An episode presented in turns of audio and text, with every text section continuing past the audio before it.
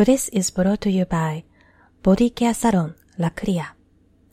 東北音楽療法推進プロジェクトエコロン訪問看護ステーションナーシングケアいおりこんにちは、佐藤由美子です。ブリスは皆様のサポートによって支えられています。ブリスではスポンサー様を募集しています。ご興味のある方はホームページからご連絡ください。また、金銭的なご支援以外でもサポートの方法はあります。お友達とシェアしたり、iTunes にレビューを書いていただけたら嬉しいです。今日はいくつかお知らせがあります。11月15日に横浜で講演します。そして11月18日と23日に兵庫県で講演します。終末期ケアにおける音楽療法についてご興味のある方は、ぜひお越しください。詳しくはホームページをご覧ください。ブリス第10回目のゲストは NPO 法人自立生活サポートセンターもやい理事長の大西蓮さんです。大西さんは新宿での炊き出し、夜回りなどのホームレス支援活動から始まり、主に生活困窮された方への相談支援に携わっています。また、生活保護や社会保険削減などの問題について、現場からの声を発信したり、政策提言されています。心に正直でいたら、多分目の前で困ってる人がいたら何かしたいと思うじゃないですか。当然ですけど、例えば、ご飯食べてない、何日もご飯食べてないって人がいて、まあ、自分はもうご飯食べた後でおにぎりが1個余ってたら、そのおにぎりあげるのは自然なことじゃないですか。えー、でも、それが、まあ、今の社会の中では、もしくは、えー、まあ、日本、まあ、経済とか、日本のシステムとか、えー、地域というコミュニティとか何でもいいんですけど、そういうちょっと大きな枠組みになっちゃうと、途端にできなくなっちゃうと。えー、なんか本当に人間として当たり前のことができなくなってしまっているのであれば、できるようにやっぱしたいっていうのはすごく思いますよね。なんかその、困ってる人が目の前にいた時に、えー、何か絶対できることあるはずなんですよね。今や日本人の6人に1人が相対的貧困状態にあるとされています。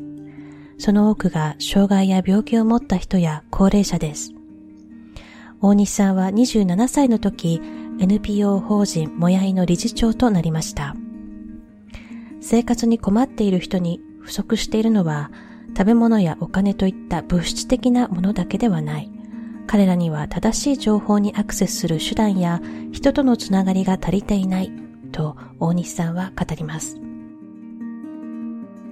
いや、本当些細なことですけど、ちょっとした本当に、あの、大した規模じゃないんですけど、でも、それだけで、その人が、自分は社会の中で、この世界の中で自分は一人ぼっちじゃないんだって、ちょっとの瞬間でも思ってくれたら、やっぱそれはすごく大事なことだと思うし、そういうメッセージをやっぱ出していきたいなっていうのはすごく思いますね。This is Yumiko Sato. You're listening to Bliss.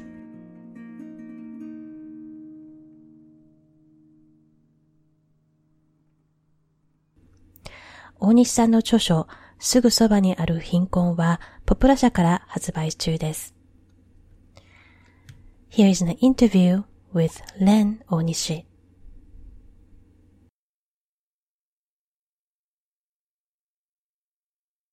大西さんの本、すぐそばにある貧困は、大西さんが高校生の時のエピソードで始まっています。あの、終電に乗り遅れて、渋谷でホームレスの方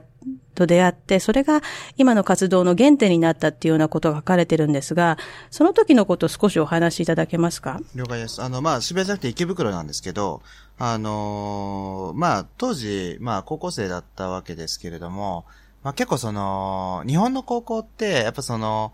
まあ、大学受験とか、まあそういう、まあ部活とかもそうですけど、まあかなりその、ある程度そのレ、レールが決まってるというか、あかなり、まあ多くの生徒、まあ多くの同級生たちが、まあ同じ方向性を向いて、まあ勉強したりとか、えー、まあ部活動やったりとかっていう、まああの学校外の、まあ、えー、活動したりっていうのが多いんですけど、やっぱその、そういうのに、まあなんとなく、まあ僕自身馴染めなくて、まあ馴染めないっていう言い方が適切かわからないんですけど、まあその、まあずっとね、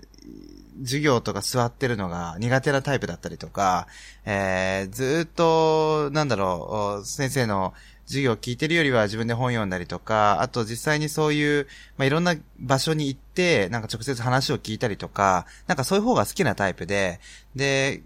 教科書とかそういうので勉強するっていうのが、あんまりあの、ね、好きじゃないっていうのはあって、で、まあそういう中で、まあなんとなく、まあ学校、僕が行ってた学校自体は、まあとても自由なあ学校で、まあかなりその、えー、どちらかというと、まあ、親が金持ちだったりとか、まあ、非常にリベラルだったり文化的なあ人たちの子供たちが多い学校だったので、えー、とても居心地は良かったんですけど、まあ、一方で、なんだろう、その、まあ、自分がどういうことを学ぶかとかもそうですし、えー、自分が将来何をしていこうみたいなのはかなり、まあ、アイデンティティロスト的な言い方をすると大げさかもしれないんですけど、うん、えー、そういう気持ちはかなり強くて、で、あんまり学校に行っても、ちょっとふらふらして、ちょっと学校の外に出て、えー、いろんな場所に遊びに行ってみたりとか、まあいろんな人たちと、まあ話してみたりとか、まあそういうことをよくやっていて、なので、まああんまりあの、褒められたことではないですけど、未成年なので、まあ結構その、深夜まで、えー、繁華街のカラオケで、えー、友達と遊んだりとか、朝方、まあ、場合によって徹夜して24時間のマクドナルドとかで、えー、まあ、時間潰したり本読んだりとか、なんか結構そういうことしていて、まあ、そういうことをしてると、まあ、なんか、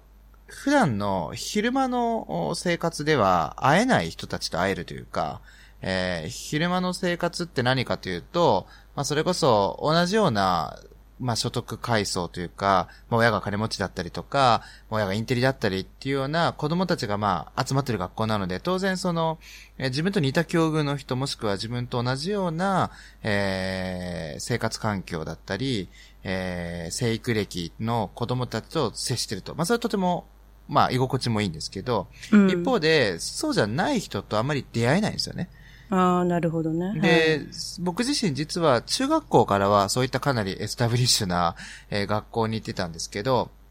あの、小学校時代は、いわゆる、まあ、公立の小学校。公立の小学校というのは、まあ、所得が低い子から高い子まで、まあ、みんなが入れる、まあ、日本義務教育なので、で、それで、あの、特に僕が住んでいた地域、生まれ育った地域というのは、本当に駅前はお金持ちの子たちが住んでる、えー、高いタワーマンションがあるけど、まあ、ちょっと郊外の方に行くと、まあ、団地、まあ、公的住宅、まあ、所得の低い子たちが住んでる地域があったり、まあ、工場があったり、えー、古い商店街があったりみたいな、結構混ざり合った地域で、で、僕のうちは、どちらかというと、まあ、郊外のうちの一軒家を買って、まあ、親がサラリーマンで、みたいな、まあ、いわゆる中流家庭、まあ、ちょっと教育投資をする親だったんですけど、なので、公立の学校に通ってたんですけど、まあその時は、まあ結構本当にいろんな子がいたんですね。えー、それこそ頭がいい子もいれば、分数の掛け算がわからない子もいるし、うん、えー、親がそれこそ、すごく有名な大学教授の、えー、娘さんもいれば、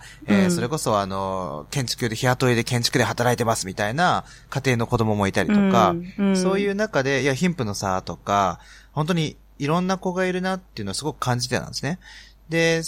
中には、特に同級生の子の中で、えー、まあ一人、途中で、まあ親御さんが虐待をされて、えー、児童養護施設に入ることになった子もいたりとか、なんかいろんな景色を見ていて、でまあ中学入って、まあ高校もそうですけど、なんかやっぱそういうのがなくなったわけですよね。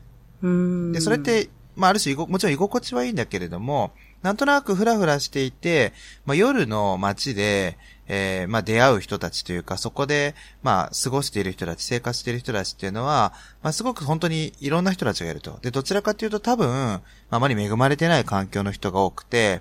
水商売やってるのかなっていう人とか、あとは本当に寝泊まりしてるような、マクドナルドとかで寝泊まりしてるような人もいれば、えー、本当にいろんな方、あと外国人の方とか、まあいろんな方がいて、まあなんとなく、まあ居心地の良さを感じた。えー、すごくシンプルに言うと。で、その感じがあって、うん、えー、いわゆるその、昼間の日常じゃないところに、まあ、頻繁に、うん、まあ、行くようになって、え、それは、はいはい、その居心地が良かったっていうのは、その逆に昼間の生活昼間の生活は昼間の生活で、その、あの、進学校に通っている中で、それは、それで居心地がいい部分もあり、あ、もちろんもちろん。でもその夜の世界というか、全くその違う世界にいた時もまた違う意味での居心地の良さみたいのがあったってことですか？そうですね。なんかその、んまあこれ僕自身のキャラクターなのか、まあ僕自身がちょっと変なのかわからないですけど、なんだろう、その、変わったことが好きなのかもしれないですけど、うんえーなんだろう、そのあまり整理されてるものが好きじゃないというか、あ道が定まってるものが好きじゃないというか、うまく言えないんですけど、まあ実際その、例えば、えー一生懸命と勉強して、多分いい大学に行って、まあいい就職を先に就職しようっていうのが、多分まだまだ日本社会ではまあ良いこととされてるわけですけど、はい。一方でどこかで、いや自分はそれでいいのかなって、まあ迷う気持ち、悩む気持ちっていうのはその当時すごくあって、高校の時ね。そうですね。んで、そういう中で、まあそうじゃないところに、まあ魅力を感じたっていうのはあるかもしれない。はい。あ、なるでほどね。そういう中で、まあ本当たまたま、あのーまあ池袋の路上なんです。まあ渋谷で、あのー朝まで過ごして、で、それで、あのーまあ池袋まで、あ、始発まで時間があるので池袋までふらふら歩いて、池袋に着いた時に、まあ出会ったのが、まあホームレスの方で、まあそれをお話に、まああの、そのこの時のことを、エピソードを、まあ本の中で書いたっていうのはあります。うん。その時でも、はい初めてですか？そのホームレスの人とお話ししたりしたっていうのは。そうです。で、えっと、まあ、一応東京で生まれて東京で育っているので、まあホームレスの方を見る機会っていうのは、まあ、接する機会っていうのは、まあ、結構あったんですけど、うん。多分その、いわゆるちゃんと話したのは、えーその時が初めてかなというふうに思いますね。うん多分なんか、な同じ公演とかで、えー怒鳴られたりとか、なんかそういう経験は過去にありますけど、あの、いわゆるちゃんとコミュニケーションを取った。えなんか初めてそう、お互い言葉を交わし合ったっていうのはう、んその時初めてだったかなとなるほ思いますね。ど。で、その人は、まあ、いい人で、ええあの、大西さんが寒いんじゃないかっていうことで、ちょっと火に当た当たったらどうだいみたいな感じで呼んでくれて、その時に彼が言ったのが、兄ちゃんどんな事情があるかは知らんが、あんたは若い。俺たちみたいにはなるなよって言ったって。この時でも、どうでした？その、普段の、その、なんていうのかな、進学校に通っている自分と、ね、そのホームレスの人って、まあ、なんか本当になんか、昼と夜じゃないけど、そうですね。全く違う世界に触れた時に、その時はどうでし、どういう気持ちでしたか？その時。いやー、まあ本当なんでしょうね、うまく言えないんですけど、まあどこかで、まあホームレスの人のことをまあ馬鹿にするじゃないですけれども、まあ自分と違う存在であるっていう気持ちは、まあすごくあるわけですよね。多分それは、あの、僕だけじゃなくてもしかしたら多くの人が思っていることかもしれないと思うんですけれども、うん。まあそういう気持ちがあるからこそ、彼らが例えば道で寝泊まりしている。まあそれってすごく大変なことだし、危ないことだし、えー、その人にとっても良くないことだと、あね、危険なことだと思うので、でも放置してるわけですよね、ある種。うんまあそれはどこかで、この人たちの問題なんだ。この人たちは自分と違うんだとか、えー、社会に適応できないからこうなってるんだっていう、まあ、ちょっと馬鹿にした、侮蔑した気持ちがあると。で、僕もそういうものを多分無意識に持っていたと思うんですね。うんで、えーもちろん今でも全くそれがないかって言ったらわからない部分も当然あるんですけど、うん。ただ、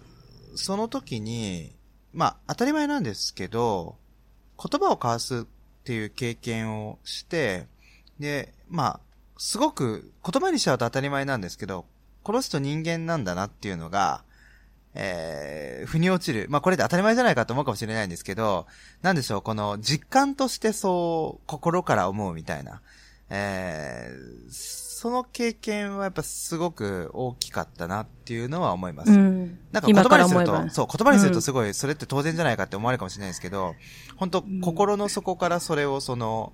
おそれが湧き上がってくるというか、それが、えー心の中にスッと入ってくるみたいな、まあそういう体験がそこであって、で、当然ですけど、なんでしょう、その、ちょっと怖いなとか話しかけられて、ちょっと嫌だなとか思うわけですよ。それはあの、ね、ちょっと、それは当時10代ですなんから。かふ普通でもついていかないですよね、そこで。いやーまあなんかよくわかんないですよね。そうまあ、でもふらふらことが起こったから多分。あと僕ちょっとなんかね、ふらふらしてるんですよ、基本。でもその人がね、なんか、兄ちゃんもホームレスなのみたいな感じで、仲間としてなんかちょっと思ってた部分もあったとかってね。いやまあ、普通いないですからね、そんなね、あの、始発前の時間にね、普通あのね、しかも一人でいたもんですから、うん。特に、若い人でね、まあ遊んでね、朝方までいる場合は友達がいたり、うんカップルだったりで、多分ね、そういうとこいないので、ちょっと変わってた心配だったんでしょうね。多分、こいつ大丈夫かなみたいな。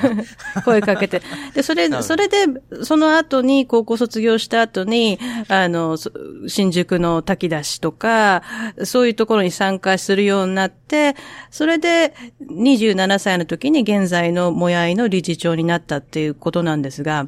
そこに至る過程で、なんかこれをやっていこうみたいな、なんかその決意をする出来事があったんですか？それともなんか気づいたら今があったみたいな感じでしょうか？ああ、なるほど。えっと、まあ、それはいくつかあるんですけど、まずそもそもがあの、こういう活動をその、ね、しようって、えーもちろん当然最初は思ってなくって、うん。で、炊き出しに参加した時のことなんですけど、あの、本の中ではそんなに膨らませて実は書いてないんですけど、あの、初めて炊き出しに参加した時は本当に軽い気持ちで参加したんですね。あの、まあ、社会科見学的なっていうか、その、興味があってまそうで、っていうか本当に、本当にシンプルに好奇心って言っちゃうと、うんでもしかしたら失礼かもしれないんだけれども、正直言うとそういう気持ちはあって、で、最初そのカレーを配るっていう、その、配食をするっていう担当、まあ、あの、素人なんで、えー、初めてでもやれる仕事ってことなんですけど、で、それをやるときに、まあ、順番にお待たせしましたって渡していくんですけど、まあ、ある方と、えー、お渡しするときに、えー手が触れたんですね。で、その手が触れたときに、えー、まあ、無意識になんですけど、とっさに引っ込めたんですね。でそれが、で、もちろんその時に、あ、しまったと思って、あのーまあ、その方を、まあ、見たら、まあ、気づかなかったのか、えー、気づいていたけど、気にしなかったのか、それとも、慣れていて、えー気に留めなかったのか、僕にはわからないんですけど、えーまあ、いつもありがとうねって言ってスッと去っていかれたんですけど、その、手を触れ、手が触れた時に無意識に引っ込めたっていうのが、うん。いやー、これは、あの、まあ、ひどい、ひどいことだなというか、うん。あの、無意識に触れられたくない、触られたくないっていう、まあ、汚い存在っていう、そこまで思ったかどうかわからないですけど、あの、無意識の話なので、うんただそういう気持ちを持っていたんだなっていうのは、結構ショッキングで、うんでまあ、その後、あの、同じように渡していくわけですけど、ずっと心の中に、えーそのモヤモヤみたいなのがあって、で、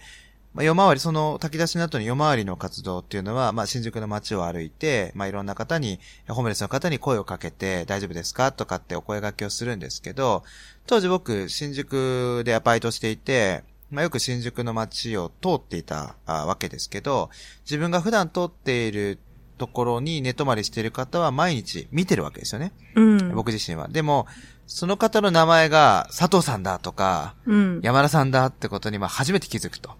ああ、はいはい。い、や、関心何も持ってなかったんだなと。で、まあそれはだって、手が触れたら、とっさに引っ込めるぐらいだから、まあそれは当然かもしれないんですけど、なんかいろんなことを考える一日で、で、すごくそういった自分自身のお心の部分を突きつけられたというか、あーはいはいまざまざとその心の内側をその、さらされたような感覚があって、えー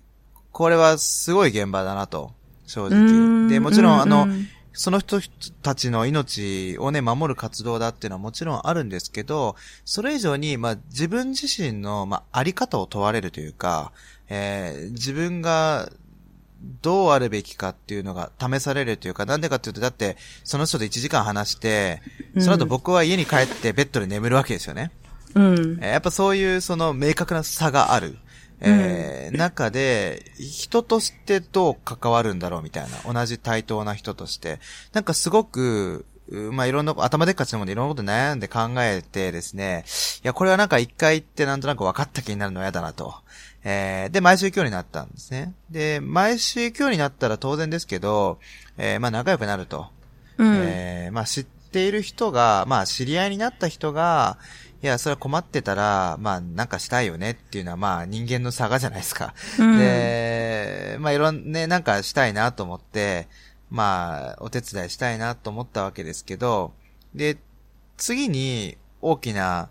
転換点は何だったかというと、まあこれは本に書いてあることともリンクする、まあ書いてないこともあるんですけど、やっぱその、じゃあ公的な支援、えー、例えば生活保護とか、ホームレス対策の支援とか、まあそういったものを利用したいって言った時に、まあ一人で行くとすごいなんか大変だっていうんで、じゃあ一緒に行こうっていう時に、平日なんですよね、役所が空いてんのは。はい。いや、平日に行ける人って、いや、ほとんどいないんですよ、正直。で、それを支援、支援でって言ってる人。支援する人。なんでかと、まあ、その支援を仕事にね、してる人はもちろんいけるのかもしれないですけど、え僕が当時やっていた2010年とかこの頃っていうのは、そういった支援を仕事にしている人も今よりはるかに少なくって、うん。で、なかなかその、炊き出しとか夜回りのボランティアっていうの数十人いるんですよ、毎回。ええ、本当にたくさんの人たちが活動を支えているんですけど、じゃあ、翌日、月曜日の役所に行く同行支援っていうのは、急にあの、5人切っちゃう。3、4人とかになっちゃうんですよ。皆さん仕事とか行かなきゃいけないとかありますもんね。で、あ、これだと。だって日本って必要としてるのが。日本って先進国で、うん、いやいや、だって、社会保障とかちゃんとあるんでしょと。えー、なんでホームレスの人が野宿の状態のままなんだろうずっと疑問だったんですね。うん、で、まあ、これ支援する人がいないんだと。じゃあ、僕が支援ちょっとでもすれば、もしかしたら彼らの中で、えー、多くの人は支援つながれるんじゃないかと、その当時は甘い考えで、まあ日本のシステムはすごいいいに違いないみたいな、うん、そんな感じで思ってたんですね。うん、で、実際に行ってみたら、いやいやなんか窓口の人対応冷たいぞ、みたいな。えー、しかも自分も制度のことよくわかってないから、この人が言ってることってすごい冷たい、ひどいことのように感じるけど、それが正しいのか正ししくないのかもよくわかんないみたいな、うん、やっぱりいろんなことがあって、これはまあ勉強しなきゃまずいなと、えー、いうので、まあいろいろ勉強するようになって、で、最初は本当ボランティアだったんですね。でも、うん、これを、まあある種仕事にしようというか、ちゃんとこういった活動に、まあある種腹を据えてっていうか何でしょう、腰を据えてですね、腹を据えてじゃないな。腰を据えて活動しようと思ったきっかけは、まあ東日本大震災なんですね、実は。あ、そうなんですか？実はなんですね。で、これはあのー、やっぱ震災、被災地に僕もやっぱ行く機会があって、ええ、で、当時あの、ボランティアベースでやってた、あの、支援の活動は個人的にやってたことが多かったんですけど、うん、えー、震災が起きて、そのホームレス支援のノウハウってやっぱ被災地ですごく活かされたんですね。うん、はい。やっぱり炊き出しをするとか、えー、住まいを確保するとか、それから、えー、困ってる人のニーズをちゃんと、まあ、聞き取ったり、それに対してきちんと支援をするとか、やっぱ特にその、声を上げづらい人、子供とか女性とかお年寄りの方とか、そういった方のニーズが見えづらいとか、まあ、それってまさに支援なんですけど、えー、そういったことを我々やっぱり専門でやってる人が多いので、まあ、結構そのホームレス支援のメンバーが被災地で支援をしたっていうのはあって、で、僕も当時その、もやいとは少し関わりがあって、あの、新宿で一緒に活動していた仲間がもやいの理事長だったので、はい、えー、接点はあったんですけど、当時前の事務局長だった岩佐誠さんという人が、あの政府の、あの、貧困対策のリーダーで、で、震災が起きて被災地支援をの中メンバーにもなって、まあ、国と自治体と、それから民間の支援団体とか、NPO、NGO とか、あと国際協力 NGO とかも結構支援たくさん来てたので、まあそういうのの、まあある種通訳をするというか、えー、コーディネートをする仕事みたいなのを、その湯浅さんがやることになって、で、彼が、あの、僕のことをリクルートしてくれて、で、あの、大西くん、あの、ちょっと、ね、暇なら被災地一緒に行こうよ、手伝ってよって言われて、で、2、3週間、えー、被災地を回る機会があって、やっぱりその、えー、震災の光景を目の当たりにしたっていうのは、僕の中でもかなり、えー、衝撃があって、やっぱ、たったね、数時間とか、まあ地震自体は本当1分ぐらいですよね、の地震で、まあその後津波は数時間ですけど、で、本当にも街がなくなってしまうと。で、うん、何十万人の人が、まあ、あの、原発の震災も含めたらもっとかもしれないですけど、まあ、住まいを失ったりとかですね、まあ、生活の基盤を、まあ、奪われるというのがあって、いやいや、まあ、これはあくまで天才ですけど、えー、まあ、こういうことが起こるのかと。で、しかも、どちらかというと本当に脆弱な人、あの弱い立場の人ほど、なかなかそこから生活再建するのは難しい。えー、元気で、あの、能力もあって、エネルギーもありますっていう人は、次の仕事見つけたり、引っ越して引っ越した先で新しい関係性を作ったりとか、やっぱそういうことがね、できるんですけど、やっぱそれが難しい人っていうのが、まあ、どうしてもこぼれてしまうっていうのがあって、これって、ホームレス支援でやってきたことと、まあ、実は根本的にはあまり変わらないんじゃないかと。で、ちょうどそのホームレス支援をやっている中でも、ネットカフェで生活している若者とか、DV を受けた女性とか、そういう人からの相談も聞くようになってたので、いや、これはもう本当、いわゆる貧困問題だし、まあ、生活困窮者の支援だし、もっと言うと、すごく支えを必要としている、苦しい状況にある人たちに対して、まあ、当たり前ですけど、社会の中で当たり前のように生きていけるっていうことをちゃんと社会の仕組みにするとか、そういった人たちが、まあ、なんだろう、引け目を感じることなくというか、えー、また寂しくもなく、えー、まあ普通に生きていく。まあ普通っていうのはエクスキューズがある言葉ではあるんですけど、もうそういったことができるようにするっていうのは実は共通してるんじゃないかなっていうのを、まあ、被災地に行ってやっぱすごく考えることがあって、えー、被災地で考えすぎて気持ち悪くなって、あの、あは、吐いちゃうぐらい考えすぎちゃう。いろんなことを考えちゃう。結構あの、多感なタイプなんで。うん、で、それで、まあ、被災地、被災地から戻ってきたら、やっぱその、もやいの活動自体も、あの、ね、震災があって、現地でも支援活動、がっつり腰を据えてやるんだっていう人たちもメンバーの中にいたので、本体のもやいの活動がやっぱり手薄になったっていうのもあって、もやいでちょっと活動を手伝ってほしいっていうのを言われて、まあこれは本当自分としても、まあ、ちゃんとやろうと。えー、まあ、ボランティアはもちろんちゃんとやってるんですよ。本気で、あの、うん、一人一人の人と向き合うから、まあ、命かかってるから、まあ、ガチでやるんですけど、うん、ただ仕事としてやるっていうのは、やっぱりその、意識が変わるというか、プロとしてやるっていうのは、あの、逃げられない部分もあるので、えー、悩むかなと思ったら、まあ、その話をもらった時は、あ、やりますって即答したので、まあ、そういう意味では、大きな転換点になったっていうのは、まあそういった経験の蓄積かなっていうふうに思いますね。なるほど。いろんなじゃあ経験が積み重なって今に至ったっていうことで、そ、ねはい、その一つ一つの出来事だったり、出会った人からこう、なんだろうかな、受けた影響とか、そういうものもあって、今があるみたいな。ね、まあ、それはそう思いますね。うん、まあ、でも理事長になるとは正直思わなかったので。うん。あのー、まだね、若いって、27歳とかの時ですもんね。もやい自体に、いわゆる有給スタッフ、お給料をもらう、えー、立場として入ったのは2012年からなので、あの、本当にそういう意味では2年で理事長になったので、まあ、結構僕自身もびっくりしました。そうですよね。ちょっと先ほどのお話にちょっと戻りたい、はい。はい、戻って、あの、その、福祉に行くっていうところでちょっと、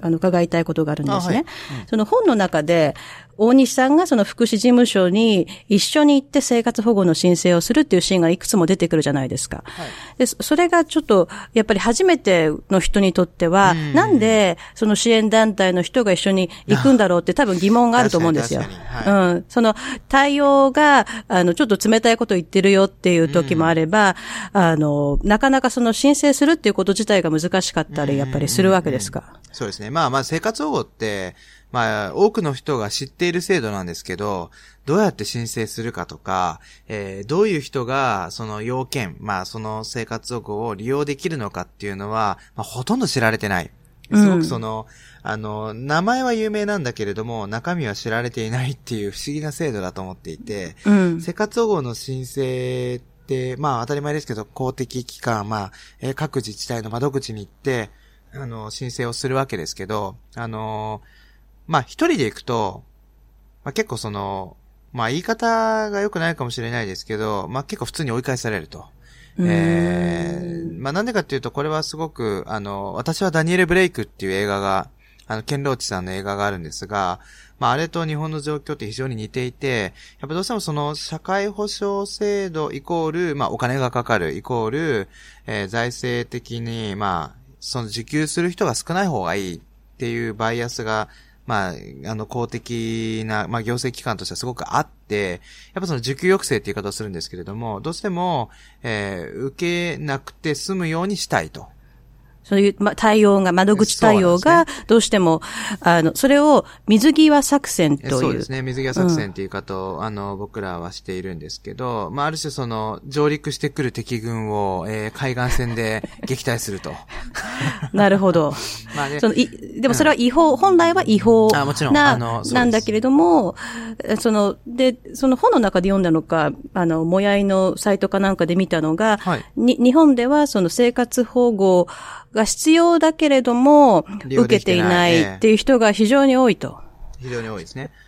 あの、制度の補足率といって、本来利用できる人の中で利用している人の割合っていうのが、うん、まあこれ調査によっていろいろあるんですけど、まあ2割から3割と言われていて、要は、7割ぐらいの人は利用してないんですよね。利用できるのに。うんで、その大きな障壁になってるのは、やっぱ生活保護を利用するっていうことが、社会の中でやっぱ恥ずかしいって思ってしまう、思わせてしまう。えー、家族に知られたくないとか、周囲の人に自分が生活保護であるって言えないとか、そのやっぱり貧困である生活保護を利用するということが、まあ、スティグマ、あいわゆるその、うん、恥の楽に負の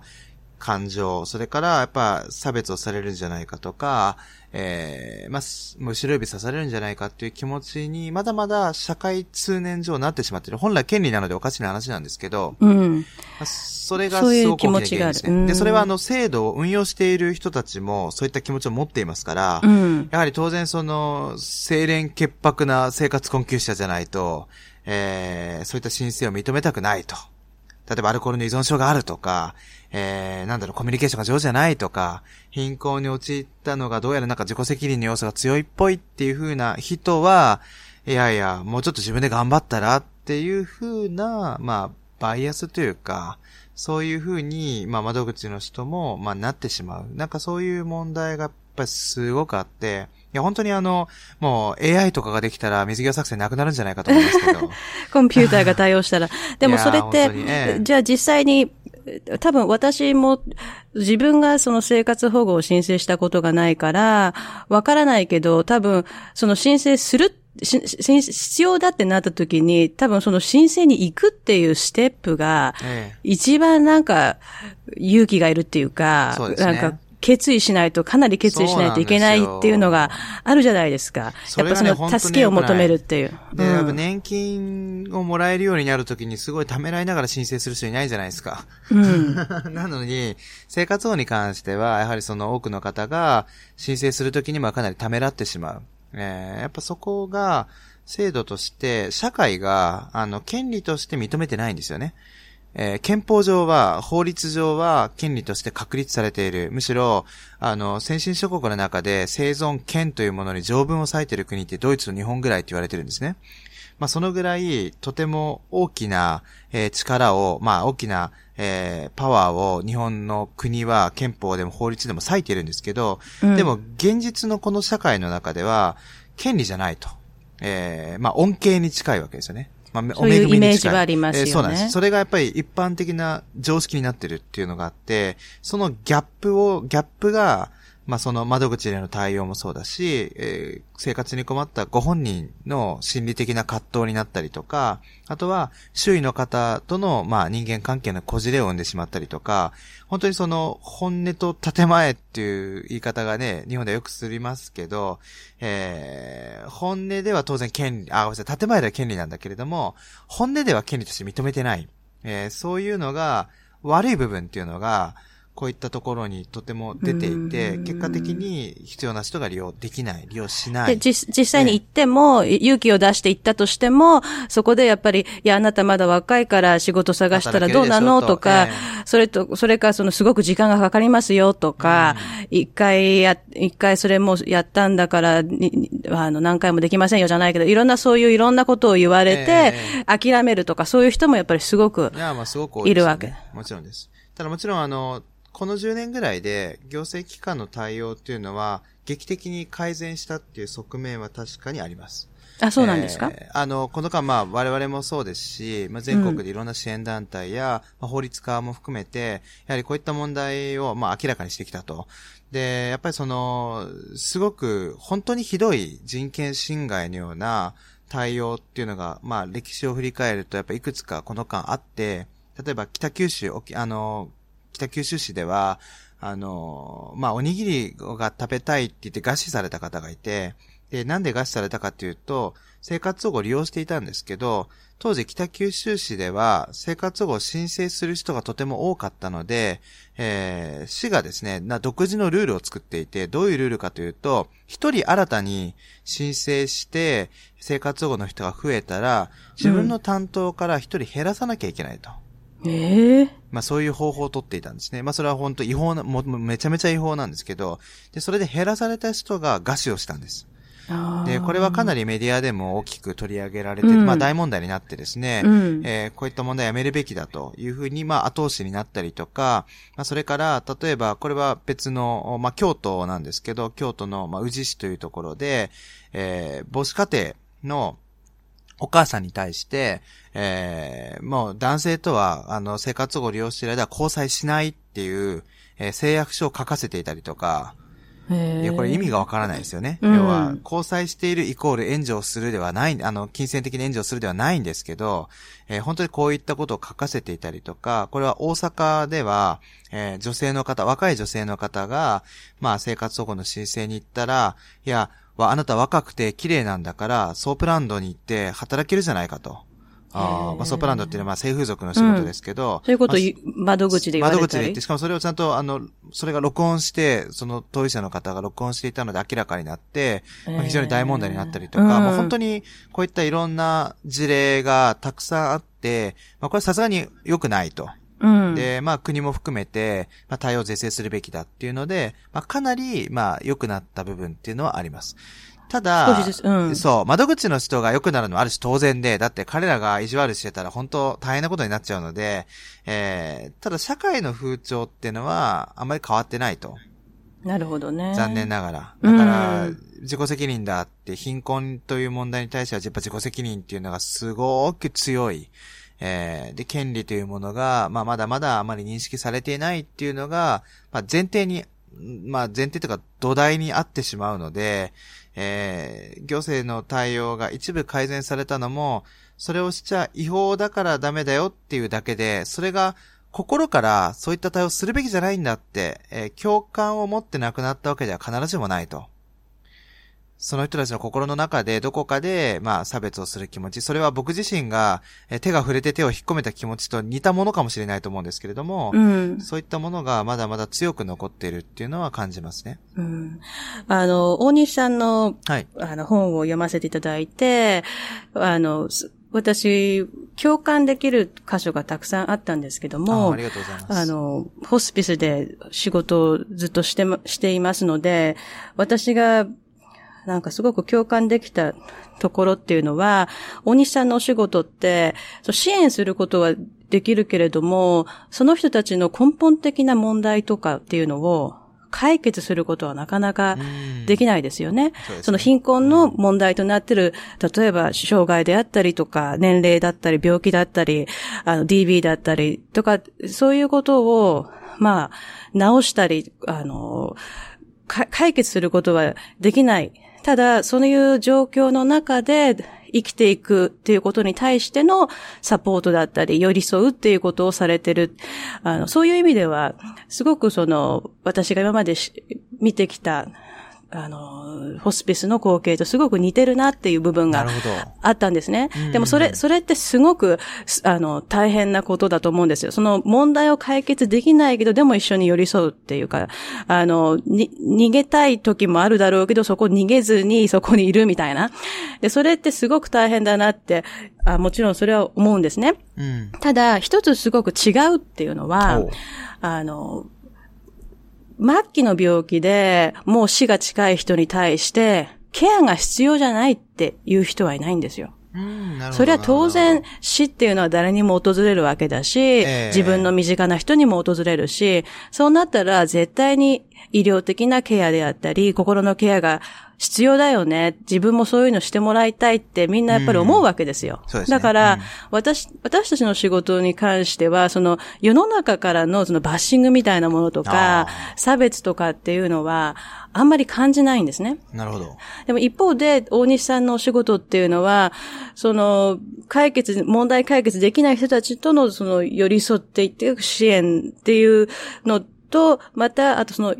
世間との戦いじゃないけど、その世の中の人の偏見であったりとかっていう今おっしゃったような、あの自己責任なんじゃないかとか、あの、そういった世の中の人たちとのこう戦いみたいな、そういうのがあるんだろうなって考えたときに、いや、すごいストレス溜まるだろうなと思ったんですね。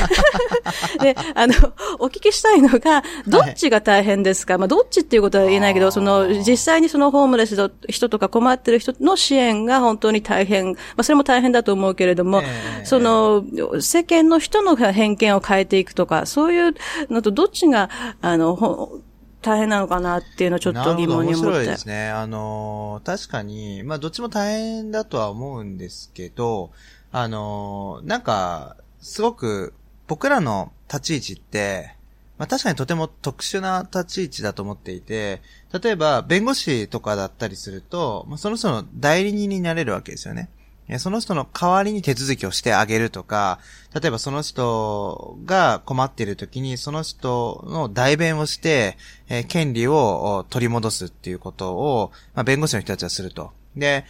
例えばケアをする人たち、特に介護でもいいですし、お医者さんでもいいですけど、っていうのは、まあ、それぞれの専門性でその人を治療をしたりとかですね、えーサービスを提供するっていうことをするわけですけど、うん。僕らってなんか、それともちょっと違うんですよね。うん。えーまあ、支援をしてるんだけれども、僕らの支援って何か特定のおその人の生活の質が上がるようなケアを直接するわけでもないし、うん。えーお薬を出すわけでもないし、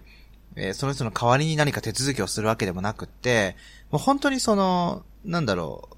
そばにいるだけというか、専門知識のある隣人っていうのに僕らは自分たちで言ってることもあるんですけど、あの、そのポジションでいるっていうことを、まあ、結構とても大事にしている。で、なんでかっていうと、やっぱその、どちらかというと力が弱っていたり、まあ、弱い立場にいる人たちに、えーその人の代わりに何かをやってあげるっていうことは、もしかしたら簡単なのかもしれないと。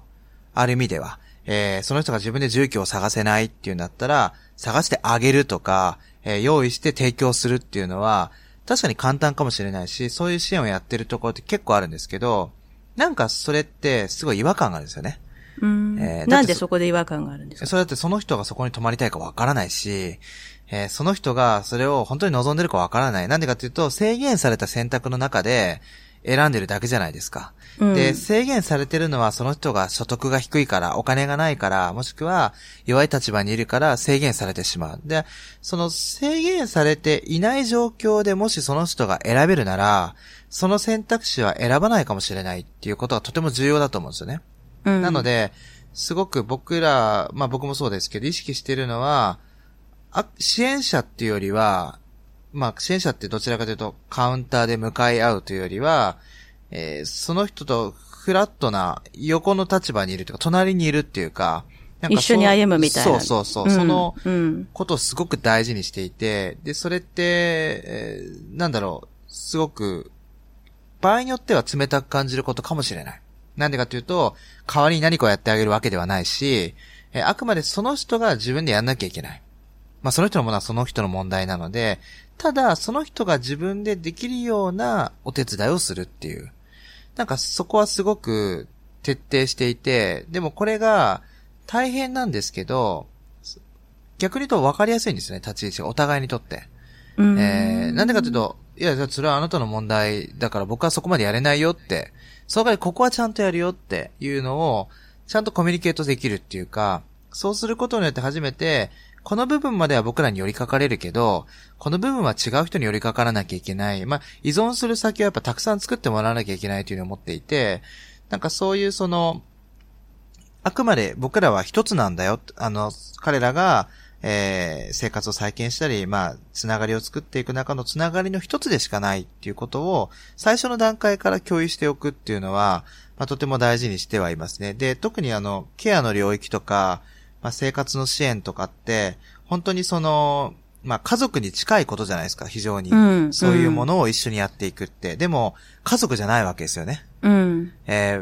ー、例えば、僕の親ではないし、僕の妻でも夫でもないし、子供でもないわけ。まあ、赤の他人だし、場合によっては、なんか、合わないなって人もいるわけですよ。うん、性格が合わないなとか、タイプが違うな。もちろん仲良くなる人もいるかもしれないけれども、だからこその距離感ってなんだろうみたいなのは、本当に専門知識のある隣人っていう距離感を、まあ、お互いが作れることによって、本当に長く付き合えてる。えー、長くつながりが生まれる。それは、細いつながりかもしれない。緩いつながりかもしれないけど、まあ、でも一方で、長く続くつながりだなっていうふうに思っていて、まあそういう意味では、実は、僕らがやっている距離感、まあ僕の接し方もそうですけど、実はそんなに負担は実はない。えー、全然あのストレスを感じることはなくて、えー、もちろん深夜にいっぱい電話かかってきたら、いや、やだなって思いますけど、出ない時は出ないので、えー、だって家族じゃないのに電話に出なくたっていいじゃないですか、シンプルに言うと。うん、えー、っていう風に、ちゃんと共有ができれば、えー、お互いにとって負担のないもたれ合いができるかなっていうのはありますね。あ、ただ、社会、対社会っていうのは、やっぱ結構しんどい。で、それはなんでかっていうと、やっぱその、一人一人の、えー、困っている状況とかっていうのを、もちろん僕が見ていることを全てお伝えすることはできないじゃないですか、現実的には。うん、あの、多くの方に対してね。うん、で、多くの方が例えば僕と同じような経験をしたら、僕と同じように感じてくれる人もいるかもしれないし、同じように考えてくれる人もいるかもしれないけど、同じような経験を必ずしも提供できるわけじゃない。また、当然ですけど、同じような経験をしたり、同じような、えー、ことを学んでも、違う考えになる人もいる。やっぱその、いろんな社会の中で多くの人がいる中で、いや、この問題はここが重要で、ここがポイントで、今こういうことが、えー、大変なことなんだと。で、こう変えたら、えー、より社会は良くなるんだよっていうことをお伝えしても、なかなかその、響かない人は当然いるし、で、そういう時に、ちょっと繰り返しになっちゃうんですけど、やっぱ自己責任だっていう考え方とか、その、貧困っていうものに対する、まあ、非常にネガティブなイメージ。それ貧困っていうものだけじゃなくて、貧困状態にいる人たちへの眼差しの部分っていうのが、やはりまだまだとてもネガティブなので、えー、そこはすごくその難しさも感じますし、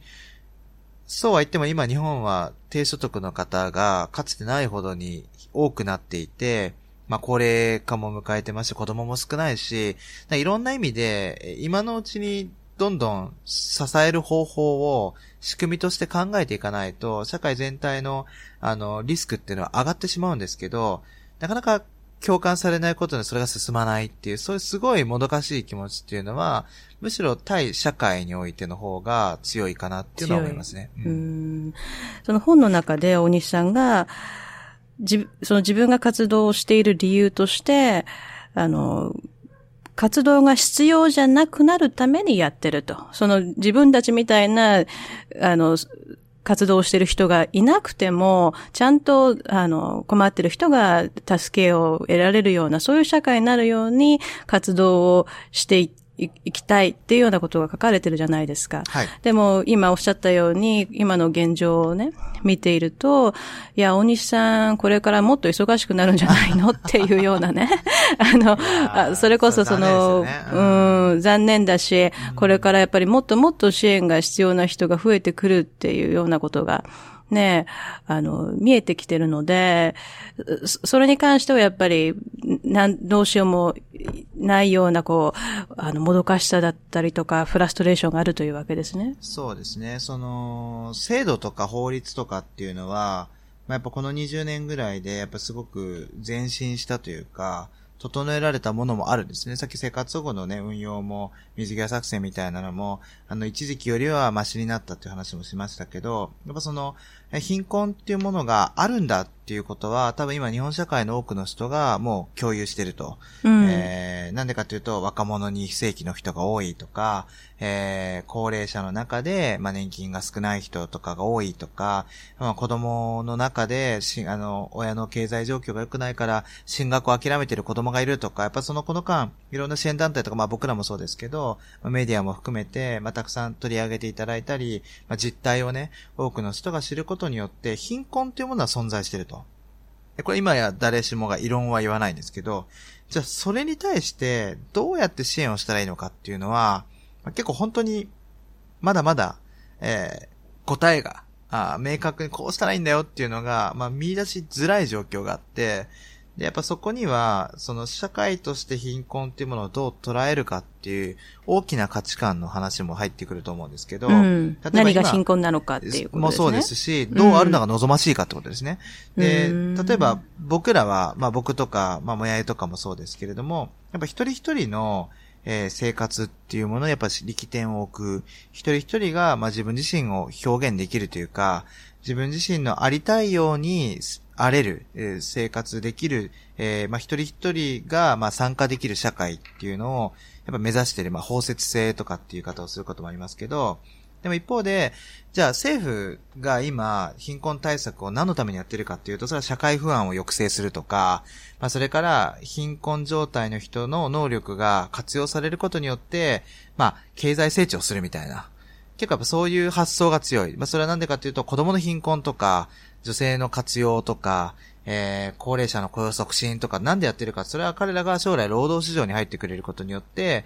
まあ日本が成長して、しかも彼らが、まあ、納税者になってくれると。やっぱそういうのは明確に書かれていたりしていて、うん、結構やっぱ同じ政策でも、同じ制度でも、同じ法律でも、目指している前提が違うんですよね。うん、で、これって、同じ求めてる同じなんです。例えば子供、大学進学に関して、給付型の、返さなくてもいい奨学金を政府が作ってほしいっていうのは、いろんな人が要望して、実際まあ予算はね、ちっちゃいんですけど、できたんですね。それは僕らはどちらかというと、誰もが学べるようにと。えー、どういう環境に、どういう家庭環境で生まれても、えー、進学したいなっていう子供がちゃんと、えー、政府がお金出して進学できるようにっていうので言ってるわけですけど、政府は一方で、えー、それをする目的というのは、その子供のためというよりは、その子が将来納税者になって社会に還元していくっていうことが理由なんですね。これでも180度違うんですよ。そうですね。なんかそういう、うん、だから貧困対策をしなくていいとは誰も思っていない。で、実際に政策はできてきてるんですけど、政策ができている中身の部分の前提が結構違うと。だから政府が作ったその給付型奨学金の予算がちっちゃいのはなんでかっていうと、まあ頑張る子を応援したいからなんですよね。うんうんうん、要は全員が行けるようにっていう普遍的なユニバーサルなサポートではなくて、非常にその個別的、選別的な、ええー、まあ、できる子だけトップを引き上げるみたいな、やっぱそういう方向になっていて、だから貧困が可視化され、見えるようになって、えー、対策しなきゃねっていうのはみんな思ってて、対策もいろいろできてるんだけど、なんか違うと。うん、そうですね。なんか誰のためにっていう部分で、視点が違うと。権利じゃないんですよね。権利、うん。投資であり恩恵なんですよね。うん、なるほどね。投資対象として、投資効果が高いところには税金を投入すると。えー、もしくは恩恵的に、あまりにも恵まれない人には恩恵的にあげるよっていう。なるほど。まあなんか、驚きではない反面ね、その日本のそのアプローチっていうのは、障害者に対しても、あの、やっぱりずっとそういう風にしてきたから、ね、あの、驚きではないけど、やっぱり、残念っていうかね。悲しいですよね。悲しいですね。でもその、あの、大西さんの本の中で書かれてたことでもう一つすごく驚きっていうか、あの、心苦しいことの一つが、あの、本来社会でサポートしなければいけない高齢者とか病気、障害を抱えた人たちが、あの、生活に困っている。で、ホームレスになっていたりとかっていう、そういう状況があるわけですよね。うん、でそれって、そういうのってどう思いますか？いや、なんか悲しいですよね。その、いや、だから僕はこういう社会を変えたいなってすごい思うんですけど、やっぱりその、支えが必要な人ほど、やっぱちゃんと社会全体で支えなきゃいけないじゃないですか。だって、えー、多分障害持ってる人が、いや障害持ってるからといって、じゃあ、えー、不便なとこ住んでくださいみたいな社会ってどんどんなんやねんって、えー、やっぱその、なんだ、合理的な配慮っていう言葉はね、最近よく使われますけど、まあそういう言葉以上に、まあ当たり前なんですけど、困ってる人がいたら、いや、なんか、しようぜっていう、本当に、人間としてのその、すごいシンプルな、当然の気持ちっていうのが、なんだろう、失われているというか、軽視されているというか、まあその、心、心そう、そうなんですよ。心が。うん、いやいや、だって本当心に正直でいたら、多分目の前で困ってる人がいたら何かしたいと思うじゃないですか。当然ですけど、例えば、ご飯食べてない、何日もご飯食べてないっていう人がいて、まあ、自分はもうご飯食べた後でおにぎりが1個余ってたら、そのおにぎりあげるのは自然なことじゃないですか。えー、でも、それが、まあ、今の社会の中では、もしくは、えー、まあ、日本、まあ、経済とか、日本のシステムとか、えー、地域というコミュニティとか何でもいいんですけど、そういうちょっと大きな枠組みになっちゃうと、途端にできなくなっちゃうと。えー、なんか本当に人間として当たり前のことができなくなってしまっているのであれば、できるようにやっぱしたいっていうのはすごく思いますよね。なんかその、困ってる人が目の前にいた時に、えー、何か絶対できることあるはずなんですよね。うん。でも、それが理由をつけてできなくしていると。で、本来は社会とか、まあ地域とかいろんなコミュニティっていうのは、一人じゃできないことをみんなでやるために作ってきたものだと思うんですよね。みんなで一人だとなかなか、例えばマンモス一人じゃ倒せないから、チームで倒そうぜ、みたいな。だから、農作物だって一人で育てるの大変だから、あのみんなで用水路を作ろうぜ、みたいな。多分そうやって、あの人類って、あの、コミュニティを作って、地域を作って、あの、文化を作って、社会を作ってきたはずなのに、なんか、どんどん個人が遠くなってる。うん。すごい遠回りをしてきちゃってるというか、うん、で、本当に隣の人、例えば東京とかだと隣に誰が住んでるか分かんなかったりするわけですよね。ねえー、僕だって僕の住んでるマンション、隣の人誰か分かん、会ったことないんで、うん、えー、男性か女性かも分からない。まあ、ちょっと僕があんまりあの、忙しくて、寝に帰ってるだけなのが原因かもしれないですけど、でも、つながりがなくなってきてるっていう。そう、これって、すごい、うん、なんだろう。もちろん紛れられるという意味ではいいことなんですけど、つながりがしがらみになっちゃうのも辛いから、ただ、あまりにもないっていうのは、ずっと度を超えてるよねっていうのはあって、で、なんかその、もうちょっと、人と人との、個々人の関係性みたいな、その、そういったものが、もうちょっと評価されてもいいというか、光が当たってもいいというか、それは支援するされるとかじゃないんですよ。多分もうちょっと根源的に同じ人間としての集合体が日本、まあ日本だったり世界だったりするわけじゃないですか。なんか、すごい遠回りしてる感じがあって、うん、いやいや困ってる人いたらなんかしたいと思うじゃんって。うん、多分なんかその今大西さんの話を聞いてて思い出したのが、その、誰の話かな？なんか、講師かなんかで、その、牛を、牛を一匹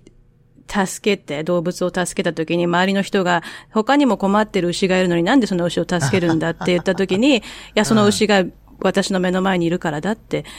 言ったっていう言葉を思い出して。そういう言葉があるんですね。なるほど。多分その、貧困問題っていうふうに捉えた時に、すごく、なんていうの、あの、あまりにも大きな問題で、どうしようもできないみたいな、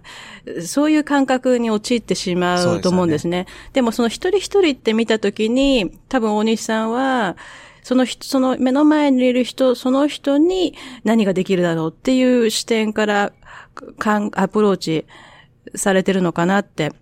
今聞いてて思いました。で、そこで一つ質問なんですが、はいうん、ホームレスの方はい、今、今、ホームレスが誰がホームレスかってちょっと分かりにくいっていうのはあると思うんですが、えー、もう、ホームレス、明らかにホームレスっていう人がいた場合ですよ。えー、そういう時ってどうすればいい一番いいでしょうか？いや、難しいですね。まあ、話しかけるのが一番いいですけどね。話しかけるがいい。いや、まあ、大丈夫。なんか、まあ、その方の状況にももちろんよると思うんで、なんか具合悪そうだったらね、当然だ大丈夫ですか？って話だし、逆になんか野宿生活をエンジョイしてる感じだったら、あのー特にコミュニケーションを取ると嫌がられるかも、ちょっとわ、まあ、状況わかんないですけど、ただあの、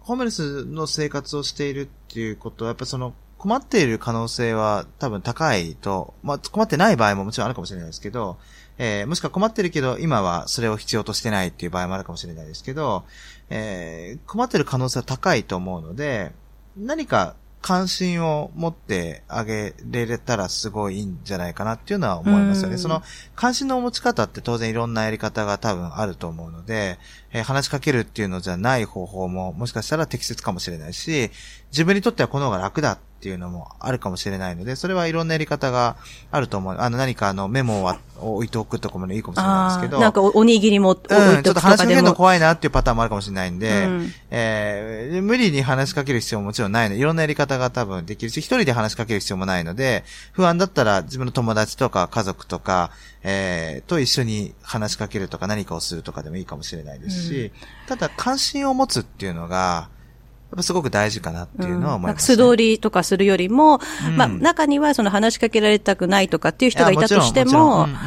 でも大西さんの今までの経験から言うと、そういう無視されてるとかもう見えない存在のように扱われるよりも、あの、何らかの形で、あの、私あなたの存在をこう気にかけてますよみたいなジェスチャーなりっていうあった方がやっぱりいいっていうことでしょうか？いや、もう本当その通りだと思います。で、なんか特に炊き出しとか、あまあ、やってると、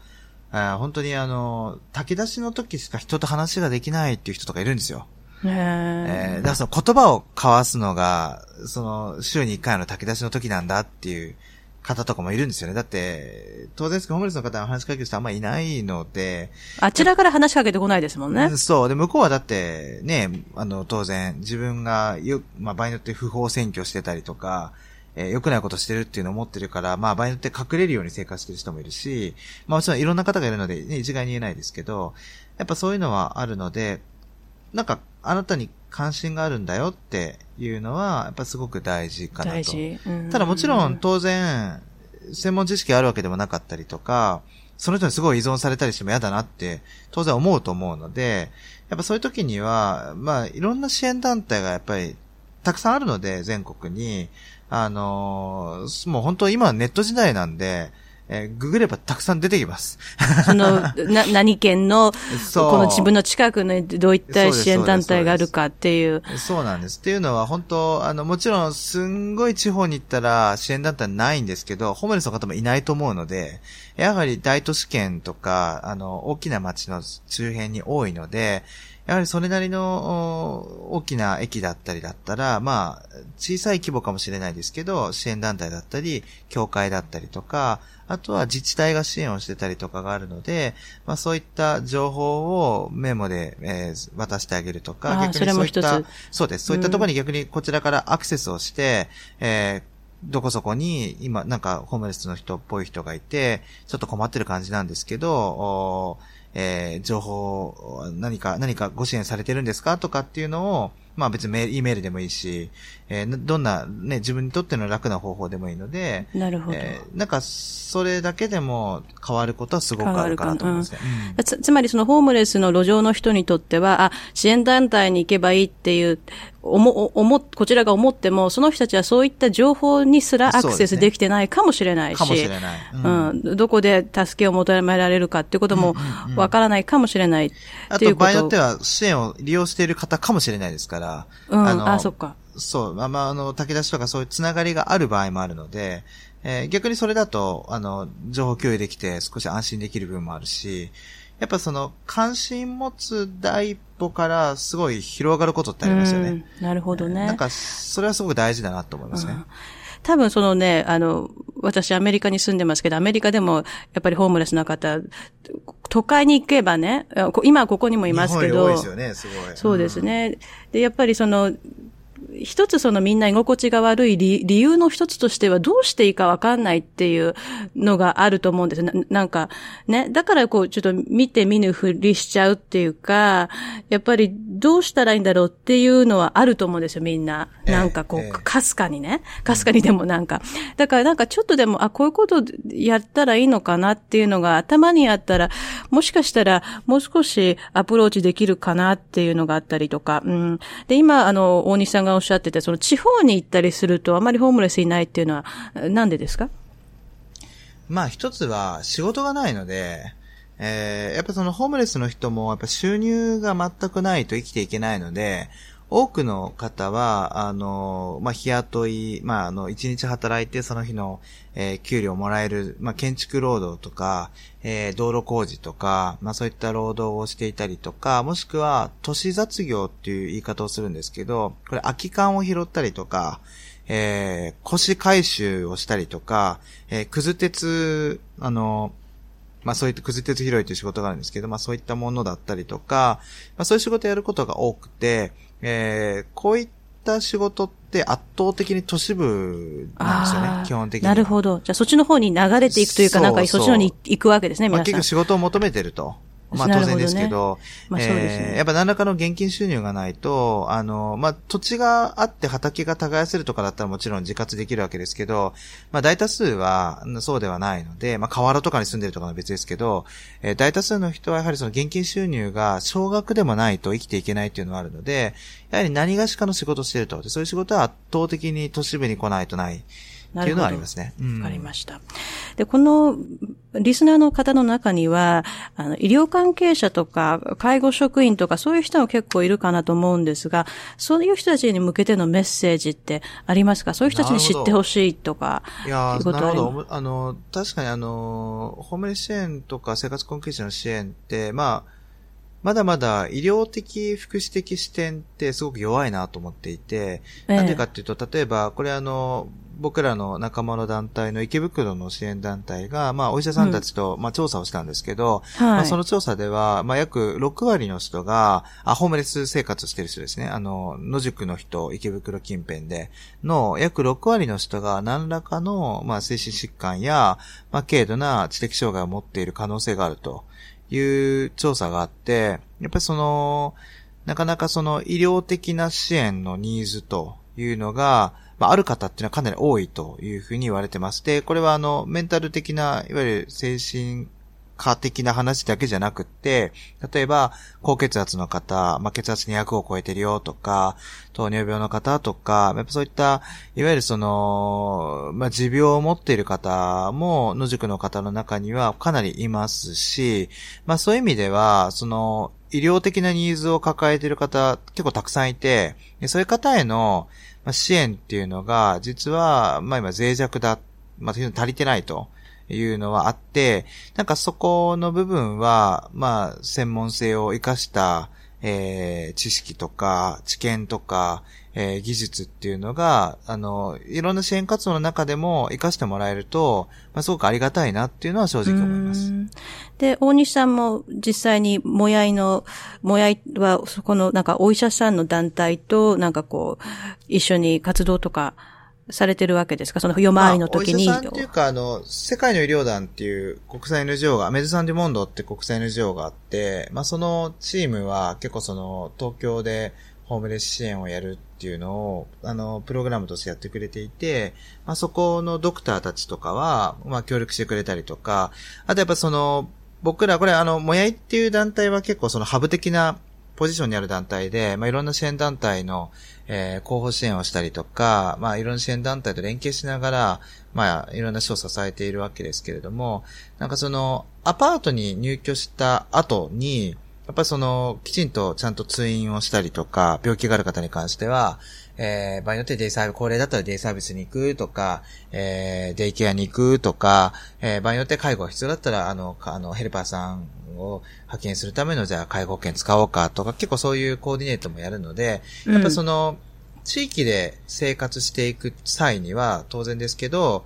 やっぱそういう医療福祉的な支援を整えないと、えー、ね、安定してね、生活できないっていうのはあるので、まあ、日常的にそういった様々な地域の、まあ、支援している人たちと、まあ、関わりっていうのはあります。当然連携しないと、なかなかその方の生活を支えられない。特に僕らのところに来る方って本当に高齢だったり、アルコール依存の問題があったりとか、えー、パチンコでお金使っちゃうとかですね。あと、ちょっと知的障害が、軽度な知的障害があって、なかなかちょっと大変だっていう方が多いんで、えー、まあそこはもう活動する際に、すごくいろんなところと連携したりはしてますね。なるほど。じゃあ、まあ、その医療や福祉に関わっている方にももっとやっぱり、まずは貧困について知っていただいて、あの、大西さんの本の中には、その、障害を持っている方とか病気を持っている方がたくさん出てきますので、そういう、あの、ぜひ、この本を読んでいただいて、もうちょっと貧困について興味持ってもらうっていうところから、そ、そ、そこからじゃあ、今度次に自分の患者さんとか、にあった時の対応であったり、うん、あの、困ってる人に対する対応っていうのも変わってくるかもしれないですね。いや、そう思います。でね、あとやっぱりその、もちろんケアが必要な人たちが多いので、ケアをどう提供するかっていうこともあるんですけど、一方で、なんだろう、その、必ずしもケアをする側、受ける側っていうことでもない関係性をどう社会の中で作れたらなっていうのはいつもすごい考えていて、やっぱりその、なんでしょう、その、例えば僕ら、あの、保証人の事業とかやっていて、えー、あ、もやいで、もやいでですけど、あの、アパートの、そう、アパート借りるときに、そうなんです、保証人やるっていう事業やっていて、今、延べで3000世帯ぐらいこれまでやってるんですけど、うん、ある種保証人って、やっぱそう責任重いんですけど、うん、えー、なんでしょう、アパート自分で借りれない人は、こっちでアパート借りてあげた方が早いなって場合もあるんですよ、もちろん。えー、自分で借りると、だって75歳以上で自分だと借りれませんって人がいて、うん、我々保証にやるよって言っても親さんからすると、いや、ちょっとって、でもそれは我々が借りるよと。うん、我々が借りて責任持つよって言ったらいいよって親さんいると思うんですよ。うん、でも、なんでそれをしないかっていうのは、とても重要で、いやいや、うん、その人がアパート入るためにはもしかしたら我々がアパート借りた方が早いのかもしれないんですけど、うん、でも、そうしちゃったら、その人が自分で借りれないんですよね。うん。場合によってその人の力を奪っちゃうかもしれないと。うんうんうん、で、この感覚って、すごく大事にしていて、これ、ケアの文脈でも多分同じことが言えると思うんですけど、うん、そうですね。ある支援を、まあ、あるサービスをしたときに、そのサービスをすることによってその人の QOL、まあ、生活の質は上がるかもしれないけど、でも一方で、その人が自分でできる力を取っちゃってないかなと。なんか、そういう視点で考えたときに、なんだろう、人を支えるってどういうことなんだろうかと。うんうん、えー、なんかそういう、まあそれすごい難しいんですけど、や、でも本当つながることありますよ。医療でも、やっぱり、でも、さ、やっぱり、あの、根本的なところは権利だと思うんですね。その、日本って、あの、その、その個人の権利を重んじないから、その人の権利を重んじたらやってあげようっていうような感覚は、あまり出てこないはずなんですよ。そう思います。でも、大西さんおっしゃるように、いや、やってあげた方がいいっていうような感覚って、逆に言えばその人が選ぶ権利を奪ってる。そうそうそうその人ができる権利を奪ってるって、それは本当ね、医療でも同じことが起こっていて、でも要するにそれはなんか自分はやった気になって、あやってあげた感があるかもしれないけど、ちょっとこう、一歩ね、あの、下がって考えてみると、あれと誰のためにやってるんだろうっていうところがね、やっぱ常にそれは考えていかないといけないとこですね。いや、その通り。なんかそこら辺の感覚が、なんだろう、共有されていくと、本当にあの、医療的な分野もそうだし、福祉的な分野もそうだし、生活困窮者支援も全部そうですけど、本当その、権利っていうものが、もっと大事にされていいっていうか、もっとその、議論されてもいいし、もっとその、なんだろう、あの、前提になってほしい。やっぱ当事者主権っていうと、まあ言葉はなんか、なんか言葉ではみんな分かってるし、それな当然だと思うかもしれないんだけど、実際それできてるっていうと、やっぱすごく、そうじゃないところ、管理的だったり、まあパターナリズム、あの、すごく、うんえー、こうあるべきだっていうようなものが強かったりが多くて、まあなんか人を支援するすごい難しいんですけど、難しくない部分はシンプルで、やっぱその人の存在をそのまま認めているかどうかってことだと思うんですよね。なんかそういうことを、まあ僕らもすごく戒めでもあり大事にしているし、なんかそういう感覚が、本当にケアの現場とか支援の現場で根付いていけば、社会全体の中でも、ちょっとずつ変化が訪れるような気がする。さっき言ったような自己責任だとかなんだとか、やっぱ恩恵的になるのはなんでかってさ、困ってる人に対しての、えー、まあ、管理的な視点だったりとか、えー、まあ、政府のね、発想もそうかもしれないですけど、こうあるべきだっていうパターナリズムっぽいものがやっぱ出てきちゃうので、ちょっとずつでも変えていくためには、ね、まずは彼らの近くに職業上いる人たちから、まあ、それはケアをする人たちですよね、シンプルに言うと。そうですね。人たちから変わっていくことは重要だなっていう重い宿題を、うん、まあ、でも、その、つながるとこありますね、その医療のね、分野と福祉のね。えー、いや、本当そう思います。じゃあ実際に今この、例えばリスナーの方で自分自身が実は生活に困っているっていう人に対してのなんかメッセージってありますか、えー、いや、あの、困っているってことを恥ずかしがらないで相談してほしいなと思います。うんそれは誰、誰に相談したらいいですか？ああ、僕らでもいいし、信頼できる人でもいいし、うん、それはどういう相手でもいいんですけど、あの、もちろんその相手にね、冷たく言われることがあるかもしれないけど、そうじゃない人もいると思うので、あの、困っているっていうことは、まあ、決して恥ずかしいことではないと。うん、えー、で、困っているっていうことは、なかなか自分一人では解決できないことが多いので、えー、必ず誰かに SOS を出してほしいと。で、まあ、あの、誰にも出す相手がいなかったら、まあ僕らでもいいし、あの、僕らの仲間も紹介できるし、本当に、なんだろう、一人で考えて、一人で悩んで、えー、辛くなってしまうっていうことにならないように、えー、相談してほしいなっていうのは思いますね。で、ちなみに、あの、あの、ホームページで、もやいのサイトとか電話番号とかを掲載しますので、これ聞いている方は、喜んで、えはい、それをあの見て電話していただければと思います。で、もしその東京じゃなくて、例えば、うん、なんだろう、九州とかで、あもう全然大丈夫です。そこからかけてもいいわけですか、うん、あの、僕らが近いところを紹介、より紹介してくれる人を紹介するので、はい。はい。じゃあ、と、あの、困ってる人とか、どういう支支援が、例えば自分の家族とか、近所で困ってる人がいるっていうような場合でも、相談でも、あの、電話して、もう遠慮なく。大丈夫ということですね。てかもう本当、相談してとしか、でもそのやっぱり最初のステップがどうすればいいかってみ、ね、迷って、いやでも私はまだ、うん、恥ずか、困ってる。でも本当に私もそう思います。その助けを求めるっていうことは恥ずかしく、恥ずかしいことではなくて勇気がいることだと思うので、そう思います。うん、それをね、やっぱり、あの、やっていきましょうということで。で、うん、あの、年末年始の支援について最後にお伺いしたいんですが、はい。はい、あの、今ちょうどね、年末でお忙しいと思うんですけど、年末年始にどういった活動をされてらっしゃるんですか？年末年始は、やっぱその、役所が閉まっちゃうんですよね。なんか、これ面白いっていうか、変な不思議な仕組みなんですけど、やっぱその、土日と夜と、あの、祝日は、あの、公的機関お休みになってしまう。あの、これあの、救急車とか警察とかは24時間365日やってるわけですけど、あの、生活に困った時の窓口は閉まってしまうと。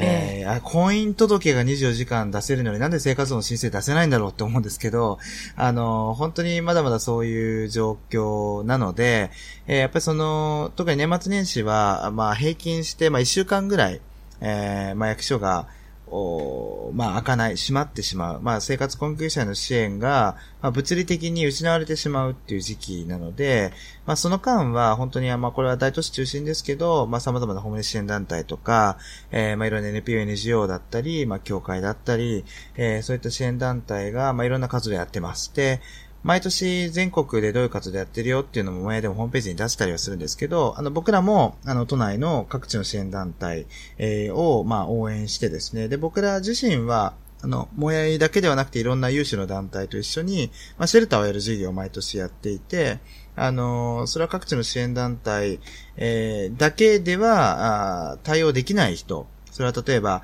えー、医療的ニーズが高い人とかですね、えー、それから、あの、各地の支援団体で、それぞれが、所有しているシェルターだったり、えー、そういった環境では適用できない人、えー、少し困難さの度合いが高い人たちですけど、えー、そういう人たちを専門的に支援するチームをいつも毎年、えー、チームを作っていて、まあ、そこで、あの、いろんな支援を年末年始は、結構パーソナルな個別の支援をやっていますね。まあもちろんそれは、あの、そんなに大きな規模ではないんですけど、うんまあそれは今年も、あの、小さな規模ですけど、やろうかなというには準備はしてますけど。それはふ布団で年越しあ、プロそうです、そうです、そうです。布団で年越しプロジェクトです。そうです。あの、そのプロジェクトです。はい。で、その、年越しは、あの、布団でっていうコンセプトで。だまあそうですね。まあなんか本当ネーミング自画自賛であれですけど、いや、布団で年越したいなっていう。でもそれは結構まあまあ関心は高いんじゃないですか？そそうですね。やっぱりその、本当なんで役所空いてないんだろうって、多分多くの人思うと思うんで、えーだって、生活にいつ困るかってわかんないので、やっぱりちゃんと公的な機能が、まあ、ストップしてしまうっていうのは、やっぱ多くの方も、いや、それはおかしいよねと。しかも、ね、あの、比較的気候がいい時期なら、別に、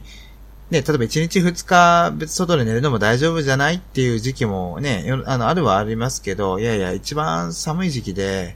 やっぱそういう時期に生活苦しいと、やっぱその、寂しいし、しんどいし、あと寒いから具合悪くなるしっていう、やっぱ本当に辛いと思うんで、なんかそこに対してやっぱ支援届けるっていうのは、やっぱすごく必要なことだなっていうのは思いますね。あと、その年末年始は特にその精神的に皆さんやっぱり寂しかったり、落ち込んでたりとかっていうことがあって、あの、もやいでは温かいメッセージを送るっていうことも大切にしてるっていうお話を伺ったんですけども。そうですね。うんやっぱその、なんでしょう。うまく言えないですけど、その、貧困の問題って、まあ、経済的な問題もちろんあるんですね。物質的な欠乏というか、お金がないとか、えー食べ物がないとか。ただやっぱそれ以上に、まあ、あるのは、僕らはあの、つながりの貧困っていう言い方をしますけれども、えー関係性が失われている。それは人間関係だったりとか、まあ、いろんなものがそういう、まあ、要要するに孤立していると。まあ、一人ぼっちの状況であると。で、例えば、経済的にすごい苦しくても、例えば支えてくれる家族がいたり、友人がいたりとか、まあ、つながりが、アクセスできる場所があったりでも何でもいいですけど、そういったものがあれば、いや、一人じゃないよね、と。なんか支えてくれるものがある。でも、孤独の問題って、一人ぼっちの問題って、本当に辛いんだろうなっていうのはすごく思うんですよね。で、多くの人が、クリスマスもそうですし、年末年始もお祝いをすると。で、まあ美味しいもの食べたりとか、えー、家族に会ったりとか、懐かしい親族に会ったりとか、まあそれはとてもいいことではあるんですけど、一方でやっぱそれができないってなってしまうときに、社会の中での居場所が自分にないんじゃないかって感じちゃう人が、やっぱすごく多い。またそういった人たちとたくさん接してきて、やっぱ何かその人たちと一緒に年を越すとか、何かその人たちが一人にならないで、えーそれは我々ね、家族じゃないからやれることは限られてますけど、でも別に、あのー一緒に年越すぐらいならできるわけです。おせち料理を配るとかね。えーなんか、いや、本当些細なことですけど、ちょっとした本当に、あの、大した規模じゃないんですけど、でも、それだけで、その人が、自分は社会の中で、この世界の中で自分は一人ぼっちじゃないんだって、ちょっとの瞬間でも思ってくれたら、やっぱそれはすごく大事なことだと思うし、そういうメッセージをやっぱ出していきたいなっていうのはすごく思いますね。うん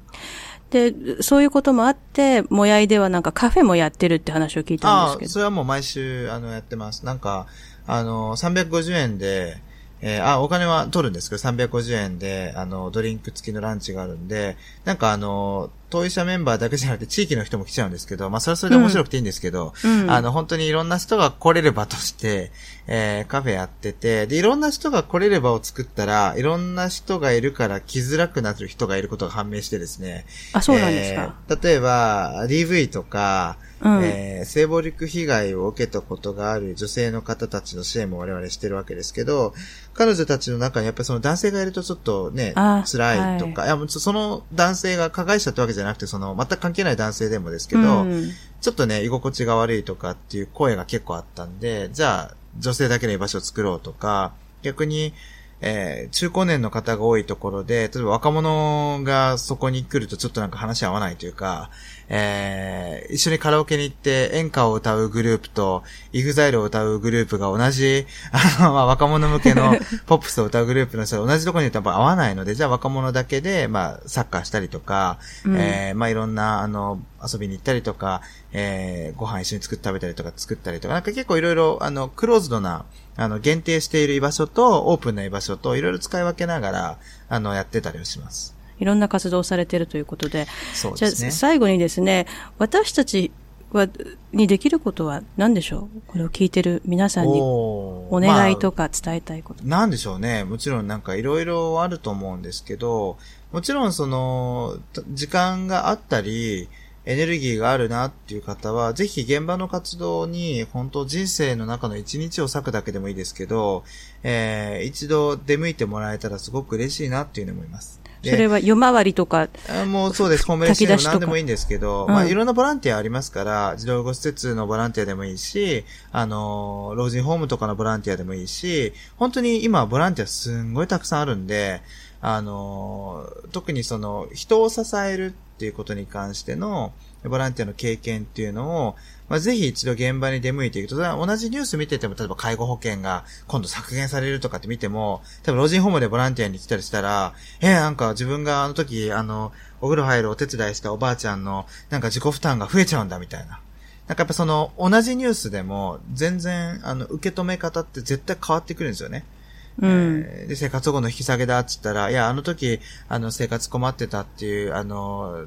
おじさんが、えー、500円、あの、毎月生活切り縮めなきゃいけないんだと思ったら、いや、それはちょっとしんどいよな。なんかその、社会で起きてるいろんな出来事に対して、やっぱどうしても我々数字だったり、なんとなく見えづらい、なんだかその、えー、大きな議論みたいなのに巻き込まれちゃうんですけど、いやいや、自分が知ってる誰かさんにとって影響があるんだとか、自分が知ってる誰かさんが、もしかしたらこうなっちゃうかもしれないっていうふうに、顔が見えるようになるだけで、やっぱすごく変わることってあると思うんで、本当人生の中の一日でもいいから、えー、人を支える分野のボランティアに行ってほしいなっていうのは、なるほど。すごく思います。あと、うん、まあなかなか忙しいと思うし、お金ないと思うんですけど、寄付でも全然いいです。あの、そういった活動、別に僕らに寄付してくれって手前味噌の話じゃなくて、いろんな NPO、NGO の活動すごいたくさんあるんで、はい、えー、そこにやっぱ寄付をするっていうこともすごく重要ですね。自分の時間を避けない、えー、じゃあ寄付をするっていうのもすごく大事だと思うし、でね、でも、お金がなかったらそれもできないんで、じゃあ何ができるかっていう時には、うん、まあ自分の周りの人たちに、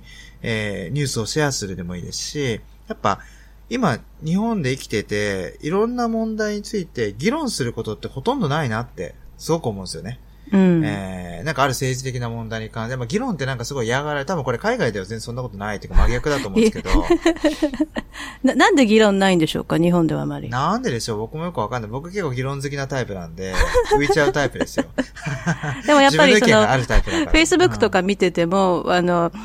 もう、ね、あんまり議論はないですよ。日本、日本人のフェイスブックはね。そうですね。同調アメリカ人は言い過ぎぐらい言ってるけど。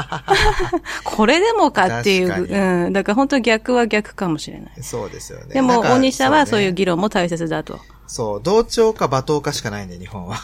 ああ。一緒にディスカッションっていうのがやっぱりないんでしょうかね。そう、お互いをリスペクトしつつ、まあ、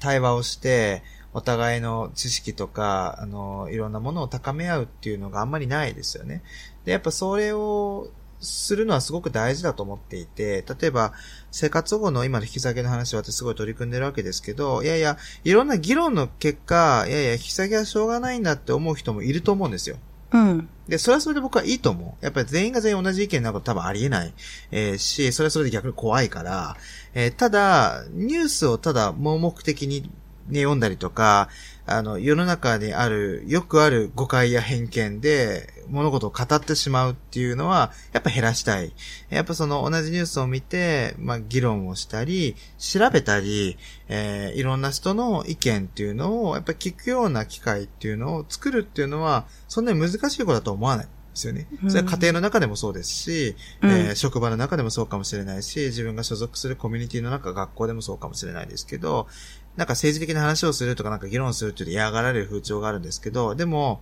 そのニュースを本当にこの意見しかないのかなとか、これに対して、えー、反対する人、賛成する人はどういう理由でそう思ってるのかなっていうのを、まあ、ちょっと、今、Google とかで検索すればすぐ出てくるんですよ。うん。で、しかも結構最先端な議論とかすごい専門家の話を無料で読めちゃうわけですよね。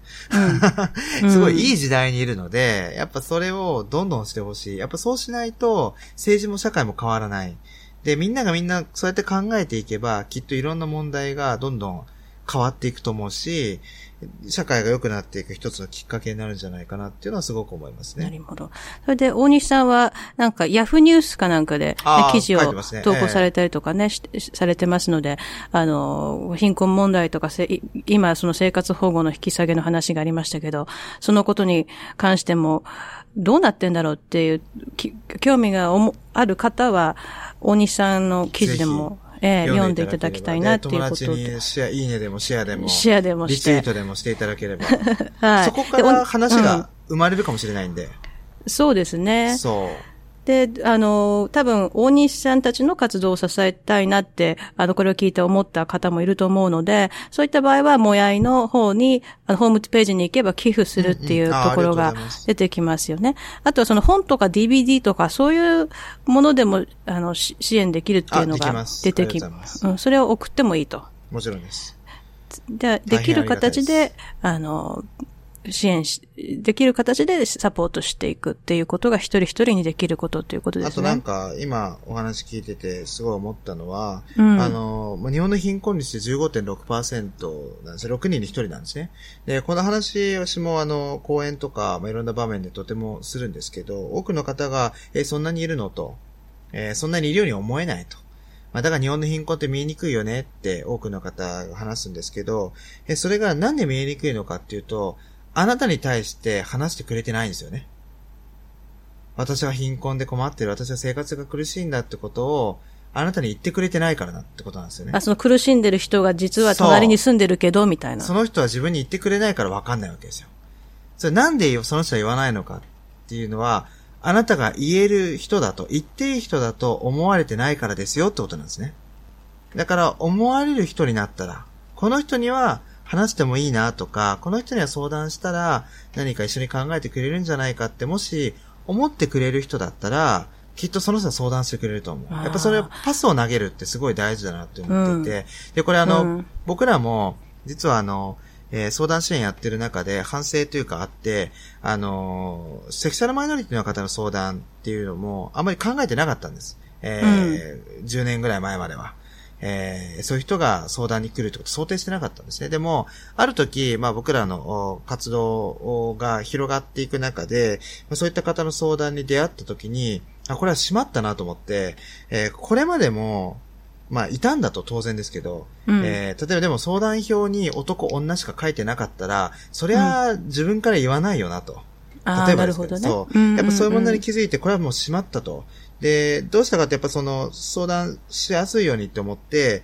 えそういったセクシャルマイノリティの方の相談機関のパンフレットを置いたりとか、えー、ポスター貼ったりとか、そういうささやかなことをしたりとか、えー、性別も男女その他とかって書いたり、そもそもそれもやめて自分で書いてもらう空白にしたりとかですね。うん、なんかいろんなことをやったら、やっぱ相談すごい来るようになったんですね。でもこれって来るようになったんじゃないんですよ。うん、話してくれるようになったと。うん、えー、だから、これ、すごい重要だなって思って。そうですね。やっぱその、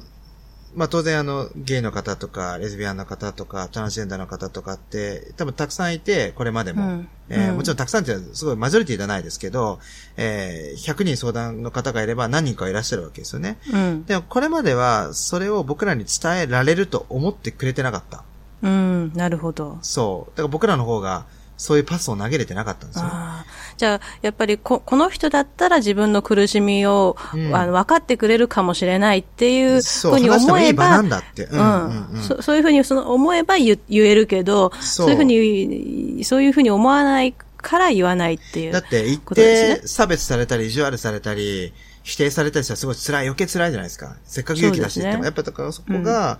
パスをどれだけ投げれるか。で、こちらがね。そうなんです。うん、それは貧困の方、その6人に1人いるわけですから、うん。いや、6人に1人いるんですよ。これ結構な数なんで、そうですね、えー、たくさん相談したい人はいるはずなんですよ。相談しなきゃいけない状況の人は。やっぱそういう人が相談できる人なんだよって思われるような、まあ、なんだろう、振る舞いというか、言動というか、それはすごく大事で、いやいや、派遣で働いてるとかクズだよね、みたいなことを Facebook で返したら絶対相談してくれないわけですよ。うん、例えばですけど、うん、あの、本当になんかそういう、まあ差別的な話だったり、まあ貧困への、まあ共感とかっていうのを、積極的に普段の、普段の生活の中でも出してくれるだけで、まあきっと相談してくれたり、えー、繋がってくれる、なんか、あの、声を上げてくれるっていうか、えー、助けをね、SOS を出してくれるって人は絶対いると思います。でしょうね。た、多分ね、うん、こう、あの、この、だ6人に1人っていうことは、その、じ、自分でも、自分の家族とか友人の中で困ってる人が今いるってことじゃないですか、それは多分。うん。だから、あの、それはみんなね、私もいますもんだって。うん。うん。あの、だから、ほん、ただやっぱりその話、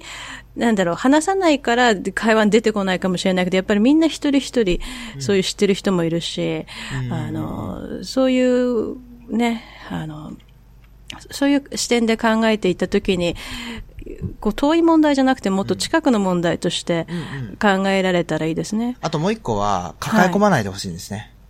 はい、えー、話してもらったときに、自分が解決しなきゃいけないっていうふうに思わないでほしい。うん。なんでかというと、すごく難しい問題です、貧困の問題そうですね。その貧困になった理由がありますからね。そうそう。で、それはやっぱり、プロにちゃんと繋ぐことが大事です。うん、自分がやらなきゃいけないとか、相談をされたから何かちゃんと自分が答えなきゃいけないっていうふうに思わなくていいです。うん、え相談してくれた人を専門家にちゃんと繋ぐ。うん、まあ、それは法律家なのか、お医者さんなのか、我々の NPO のメンバーなのか、公的機関なのか、それはもちろん状況によって違うと思いますけど、でも必ず支援機関ってありますから、えー、それは本当に、まあ分かんなかったら僕らに電話くれてもいいし、本当になんか、まずパスを出すっていうこともそうなんですけど、一方で、うん、自分で全部受け止めなくていいです。うん、抱え込まないように。受け止められないから。うん、だって僕らでさえ受け止めきれないので、えー、それはあの、なかなか難しいので、でも、ちゃんと繋いであげる。で、それは繋ぐプロが、えー、日本にもたくさんいますから、やっぱそこは信じてパスを出して、パスが来たらちゃんとプロの人につなぐっていうのはやってくれたら嬉しいなっていうのは思います。ありがとうございます。うん、はい。いいえ。今日はお忙しいところ本当長い間ありがとうございました。こちらこそありがとうございました。どうも。すごく勉強になりました。いや、こちらこそ、ありがとうございます。なんか、あの、これで、一応この後編集しますけど、はい、大西さんでも政治家になりたいとかっていうのないですか？なんでですか？あのね、なんか動画見たんですよ。あの、大西、大西さん、あの、今までインタビューしたのが、まあ3人ぐらいインタビューしましたけど、一回会ったことがあった人たちだったので、えー、大西さん会ったことないから、ちょっとどういう人なのか、なんか動画とかでね、あればって見たら、なんか新宿のアルタ前かなんかで演説みたいな、演説っていうか、してるとこがあって、なんか政治家、ね、うん、なんかね、誰かのサポートかなんかでも、してたけど、すっごい演説うまいと思って、お話もうまいが、うん、だから、なんか政治家にな、なんかそのうちなろうとか、そういうのあるのかなとか思っちゃう。怖いですよ。まあでもそういう、あの、キャラクターじゃないかもしれないけど、でも、まあでもあの、政治っていうのはやっぱすごい僕らの生活に影響するので、うん、まあ僕は政治家になるかは別にして、やっぱ政治的なね、何かアプローチとかアクションっていうのはやっぱ必要だし絶対しますよね、それはね。そうしないと。関わってきてますからね。うん、もうそれはね、もう本当思います。うん。いや、でも大西さん、その、もちろんこの問題に関してもすごくね、ご理解されてるし、支援支援者の立場からすごくね、深く理解されてるなっていうことと、うん、でも大西さんご自身のやっぱりこうなんか引き,、引きつけるものがありますよ。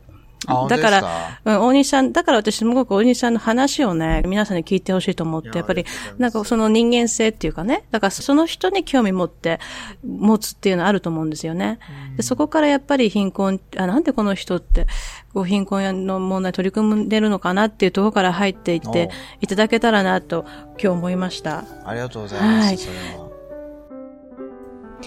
本日は NPO 法人自立生活サポートセンター、もやい理事長の大西蓮さんにお話を伺いました。大西さんは新宿での炊き出し、夜回りなどのホームレス支援活動から始まり、主に生活困窮された方への相談支援に携わっています。また、生活保護や社会保障削減などの問題について、現場からの声を発信したり、政策提言されています。大西さんの著書、すぐそばにある貧困は、ポプラ社から発売中です。